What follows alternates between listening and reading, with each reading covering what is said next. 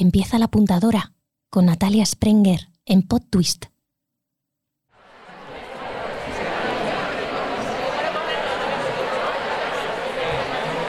Estoy sentada en una butaca de los teatros del Canal de Madrid. Las entradas están agotadas para la función de hoy. Se respira expectación y ganas entre el público. Todos sabemos que vamos a presenciar uno de los montajes teatrales más impresionantes y complejos del año. Empieza a sonar la música.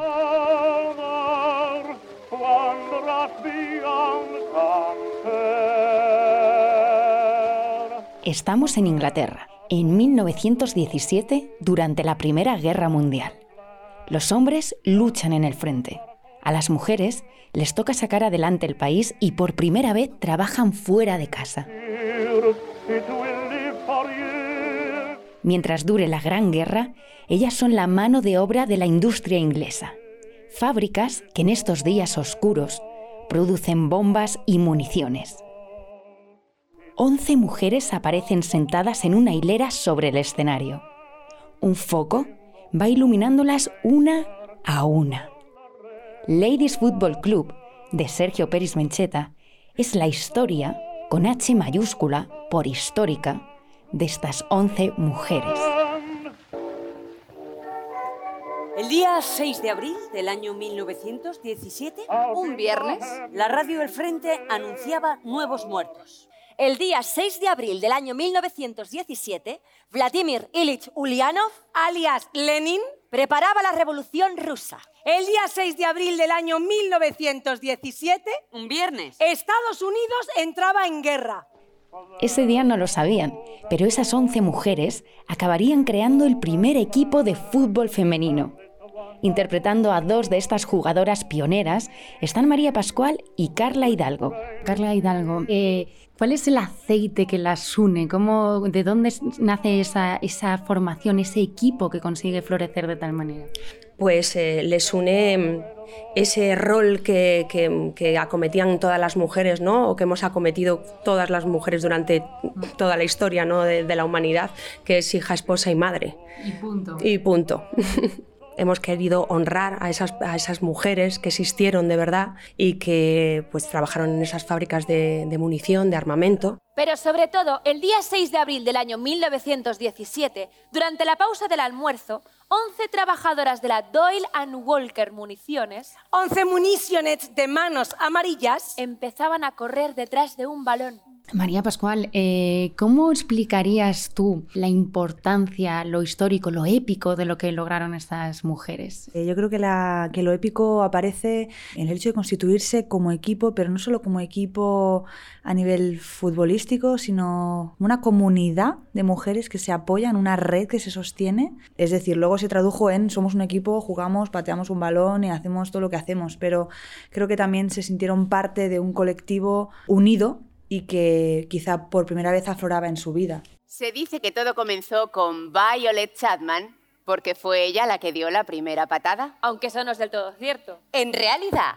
todo comenzó con Rosalind Taylor, ya que aquel día de abril de 1917, por primera vez en su vida no salió corriendo, quién sabe dónde, con el balón en las manos. Como eran mujeres, pues eh, jugaban con tullidos, jugaban con niños de otras fábricas, pensaban que no éramos capaces de realizar ese, ese deporte con, con la misma intensidad y con la misma profesionalidad, porque ellas llegaron a ser prácticamente profesionales.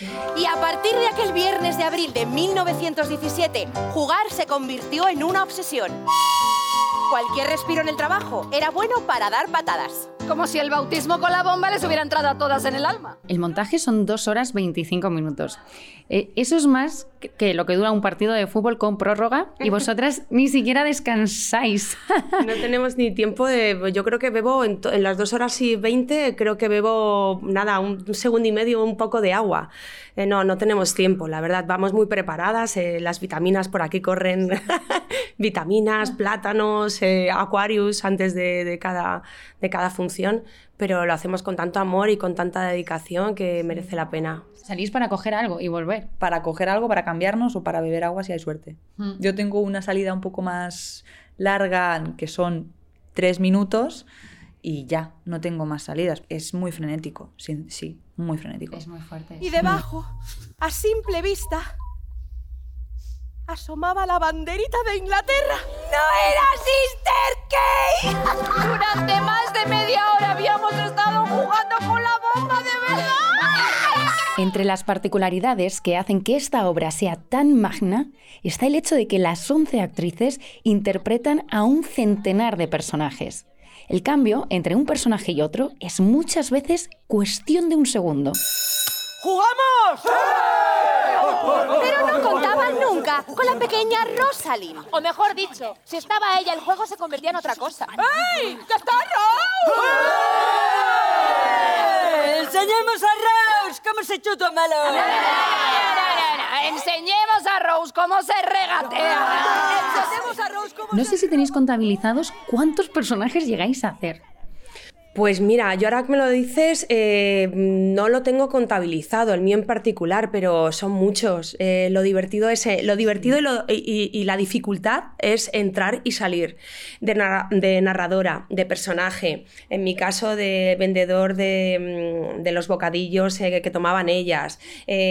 Bueno, un montón de, de- personajes que van surgiendo. Es que yo digo lo mismo, llegan hasta los 100, como pasaba con Lehman Brothers. Mm, No sé si es esa cifra, pero por ahí estará. Por ahí estará, sí, yo creo que sí, también. Rosalind era la única hembra de la señora Taylor. The Rose of No Man's Land. Así la llamaba su madre. Diez hermanos. Todos varones. Todos en pantalones cortos. Listos para dar patadas a un balón.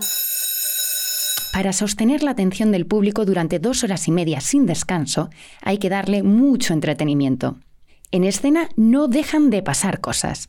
Tantas cosas que siempre estás mirando. Porque entre las 11 forman un reloj perfectamente sincronizado, multiplicando todas las opciones que se pueden hacer en un escenario y manteniendo el ritmo del espectáculo de manera asombrosa. No había ninguna duda. Aquel día se salvaron. Todas. Y no fue casualidad. ¿Cómo va a ser casualidad que en mitad de una guerra mundial, con media Europa plagada de muertos y la otra media en hospitales, 11 mujeres se lían a patadas con una bomba sin romperse ni una uña? Eso pensó Cheryl Bryan, pero no con el suficiente volumen. La casualidad Sois nunca es una eh, casualidad. como si fueseis una persona hablando con 11 voces, porque todo está eh, coreografiado verbalmente, físicamente, de atrezo también, de todo. ¿Cómo, ¿Cómo ha sido preparar algo así y memorizarlo con todo lo que hacéis? Porque hacéis tantas cosas que es imposible incluso ver todo lo que hacéis. Sí, es un poco circense, ¿no? Sí, sí, Eh, Yo creo que, a mí, a, a nivel personal, ha sido el reto más increíble que he tenido en mi carrera, porque quizás es a donde tienes que sacar eh, toda tu, tu- todo el abanico interpretativo que tienes, ¿no? A nivel de voz, de expresión corporal, de proyección vocal, de gestualidad, mm, de retención. Es trabajar con todas las herramientas que tiene una actriz en este caso, ¿no?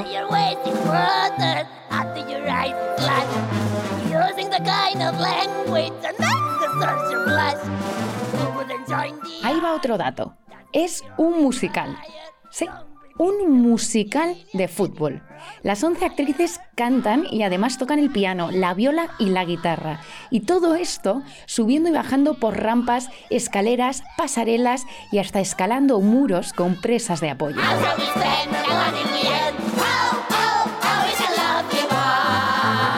En este montaje concreto, primordial haber ensayado con escenografía desde el minuto uno. Porque si no era impensable montar esto y a día de días de estrenar tener escenografía. En nosotras entramos en una nave, no recuerdo si era en Alcorcón o en, creo que en Alcorcón, y ya entramos de primeras con la escenografía montada. También vimos ri- riesgos desde el principio, esto, esto resbala, esta escalera necesita un, un tope, todo el rato la escenografía es una lady más. Sí, sí, y además y es enorme. Claro. Es impresionante. Es, claro, es un mastodón de escenografía, entonces era necesaria desde el principio. Y, y el al final confiamos un poco en, como la memoria espacial que todas tenemos, ¿no?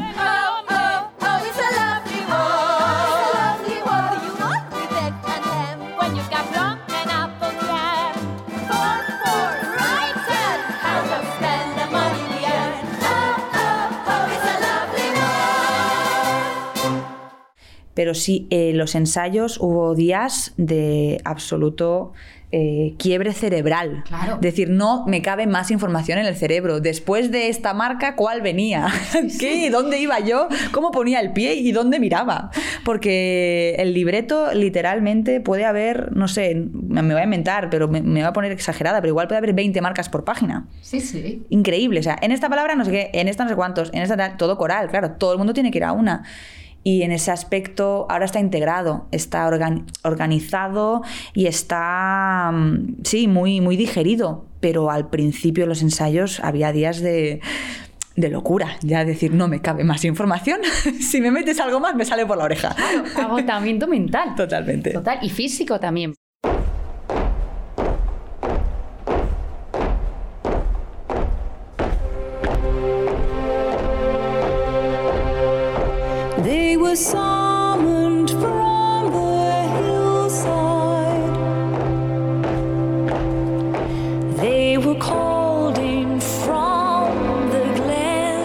Cuando estaba viendo la obra pensaba, madre mía, está todo tan milimétricamente eh, creado que si a una se le olvida una frase, se crearía un silencio que se notaría demasiado. Entonces yo pensaba, aquí se tienen que estar o salvando todo el rato, o atentas todo el rato, o tener como plan B, plan C, plan D. Bueno, el, el- el- el plan es el que si una no entra, la otra de al lado va a saberse el texto, porque es tanta la compenetración y tanto los ensayos y tanto el trabajo que llevamos detrás de este, de, este proyecto eh, que al final te sabes todo el texto de todas. Entonces, es, eh, bueno, eso es un salvavidas muy espectacular esto.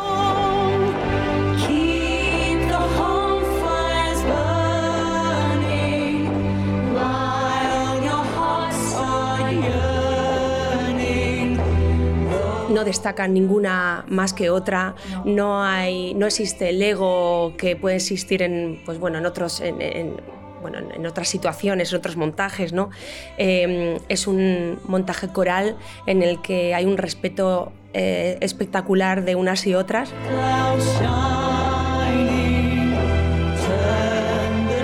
Supongo que te lo habrá dicho también Carla, ha sido una maravilla eh, este encuentro, porque se ha generado una, una familia, una red, y la red de la que hablábamos antes, la fortuna que tuvieron estas mujeres también de encontrarse y poder generar esa pertenencia, eh, yo personalmente la siento. Si bien cuando yo empecé el proceso de ensayos me consideraba una persona bastante más introvertida, eh, más eh, para adentro, con más dificultad para, compartir con los demás gracias a este proceso y a esta familia que se ha generado. Siento que estoy mucho más fuera, que doy mucho más amor, que lo recibo más fácilmente y tiene muchísimo que ver con el proceso de ensayos de Ladies, sin duda. Te voy a contar que nuestro grito de guerra antes de, de salir es somos 11, somos una. Qué Entonces, eh, sí que es cierto que somos 11 y somos una porque eh, esa energía de, de- de reloj eh, lo tenemos que sentir para, para que no falle nada, ¿no?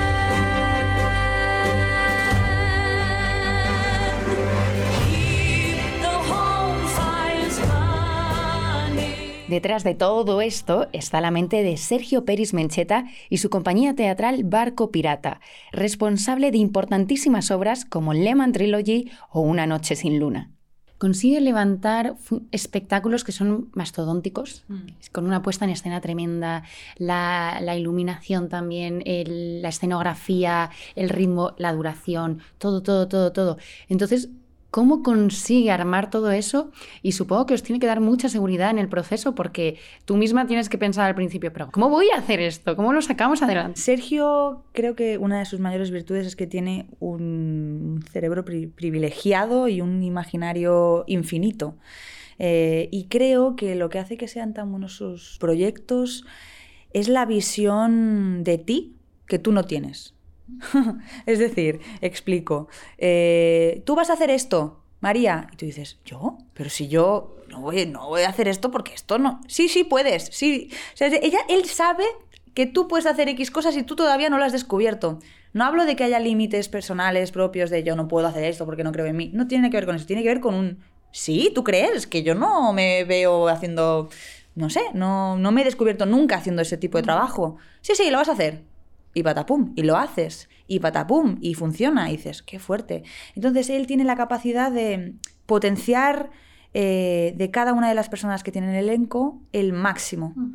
Y, e incluso a veces pues eh, potenciando cosas que las personas no saben ni siquiera que tienen que potenciar, que existe esa virtud en ellas, ¿no? Es, es increíble. Eso yo creo que es lo mejor que tiene Sergio. Lleváis nueve meses de gira por, por España. Primero estuvisteis, estrenasteis aquí, luego habéis estado de gira y ahora habéis vuelto. ¿Cuáles son las reacciones que está teniendo el público? no es nada pretencioso porque es la realidad, ¿no? La reacción del público son pues entre siete, ocho glorias, eh, muchos minutos y todo el teatro en pie. Eso es cada día, entonces es un regalo para una actriz. Es así, pero no solo es así, es que según mi experiencia cuando os he visto, a lo largo de la función os aplaudimos varias veces. No sé si fue cinco, seis, siete veces que termináis de cantar o termináis una escena y arrancamos en aplausos el público. Sí, bueno, y cuando jugamos el primer partido la gente grita gol, eh, eh, de alguna manera eh, metemos en la energía futbolística ¿no? al público. A mí me gusta muchísimo al final del primer partido. Bueno, ahí nos ponemos todos a aplaudir. Se me erizó la piel de tal manera, tanto rato después de ese final 10-1. Sí, ahí a mí eso, o sea, me emociona cada noche. Porque ahí sí que siento que hay una comunión muy bonita con el público y que, que se celebra algo que realmente es muy celebrable. ¿Se celebra siempre? O sea, yo cuando estuve eh, nos pusimos a aplaudir todos, eh, a gritar, a corear y, y fue un aplauso largo y muy emocionante. Hay días que desde el primer gol la gente está ya "¡Uah!", aplaudiendo cada gol, que eso ya es maravilloso. Es espectacular, o sea, Es no, te- no tenemos palabras. Y así, sin ni siquiera ponerse de acuerdo, las 11 de Sheffield obraron algo místico. Tú tienes uno de los personajes eh, más cómicos, que el personaje no es que sea cómico, es que tú lo conviertes en algo muy cómico, que es el, el dueño de la empresa Doyle Walker. Sí, el señor Walker. Fantástico, ¿cómo te lo pasas? Le amo. Es lo, lo- sinceramente, entre tú y yo es lo que más disfruto de la función con diferencia. No me extraña. Sí, tengo absoluta libertad y eso se lo agradezco a Sergio porque esta función es muy técnica y también hay algo de... eh, es un engranaje muy, muy técnico en el que tenemos cierta libertad, pero sí que hay mucha marca y hay mucha estructura que sostiene también la función, ¿no? Sin embargo, yo con Walker la estructura me la paso un poco por el forro y tengo mucha libertad y mucha confianza por parte de Sergio y puedo jugar mucho. Claro, yo, yo te veía y pensaba, por un lado, ¿cómo he ido construyendo este personaje que, que- que- que es tan, tan personaje construido? Y por otro lado, ¿cuánto sigues jugando con él? Porque yo creo que puedes seguir probando y cada día no hacer una cosa contraria, pero hacer lo que te dé la gana. Es infinito. Eh, eh, Walker nació eh, el primer día que leí el texto. Yo recuerdo que hablé con Sergio y le dije, Sergio, Walker es así, así, así, me lo imagino así, enanito, con un bigote, una panza y, no- y calvo. Y me dijo, vale, a ver, la panza no, porque claro, entonces me empezó a descartar cosas por logísticas de vestuario y de que estábamos en escena todo el rato, etc. Y algunas cosas las compró. Y luego, el día que hicimos lectura, eh, le puse ya, o sea, la voz y eh, todo el deje de Walker ya estaba. Es que para mí era clarísimo que tenía que ser así. Y sí, juego cada día. ¿Cuál es la parte que más te gusta a ti de esas dos horas y media de, de función en, en las que, además de contar la historia de estas mujeres y de todos los hombres y mujeres que había a su alrededor, también cantáis, tocáis instrumentos, bailáis, jugáis al fútbol? O sea, es tan impresionante. Bueno, eh, la escena yo creo también eh, que que es un poco clave es cuando ya se presentan, ¿no? Y, y dicen, pues en mi caso, mm, eh, mm, Melanie Murray, 37 años, hija, esposa, madre, dentro del campo, pues soy centrocampista de contención, pero fuera del campo soy operaria eh, de la fundición o cada una de lo que sea, ¿no? Eh, es cuando se ve a cada una el rol que tiene en la fábrica y el rol que quiere tener en el campo de fútbol y lo que significa para lo que hablábamos al principio, lo que significa cada una este rol, ¿no?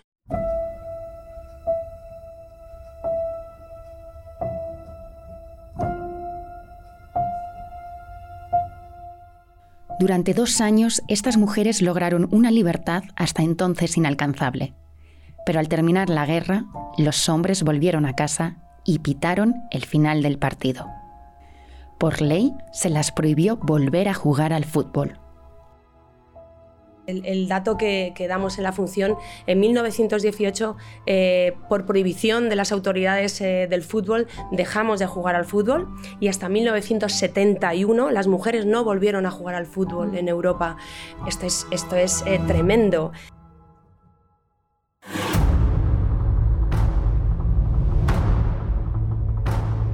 No solo se habla de feminismo, sino que se habla también de la pirámide social, de la pirámide laboral de 1917, de la supremacía del hombre, por supuesto.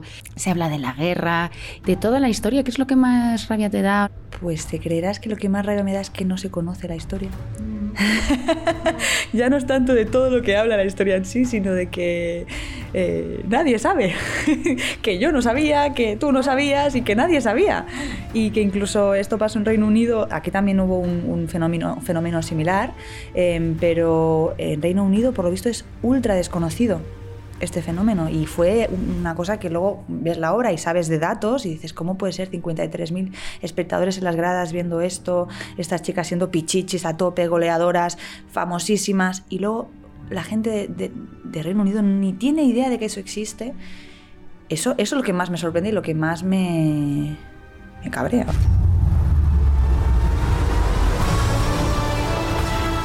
Una de ellas dice en la obra, la luz se puede crear. Y ellas lo hacen cada tarde hasta el 23 de diciembre en los teatros del Canal de Madrid. Es el momento de contar esta historia, es el momento de, mm, poner en alza nuestro valor, nuestra valentía, nuestro feminismo, nuestro poder como mujeres y, darle ese homenaje a, a estas mujeres ¿no? que fueron tan desvaloradas y de hecho eh, en Inglaterra conocen muy poco este, este fenómeno ¿no? Y se soterró, se soterró como se ha soterrado otras historias que tienen que ver con mujeres. Creo que además hoy vienen a vernos jugadoras del Real Madrid, eh, han venido a vernos jugadores también, eh, bueno, equipos de, de otros deportes femeninos y, y bueno, y ahí estamos dándolo todo también con, con ellas y cuando sabemos que vienen nos ponemos súper contentas. Impresionante homenaje con fuerza de revancha a las águilas de Sheffield, precursoras de una realidad que un siglo después todavía lucha por tener la misma dignidad que el deporte masculino.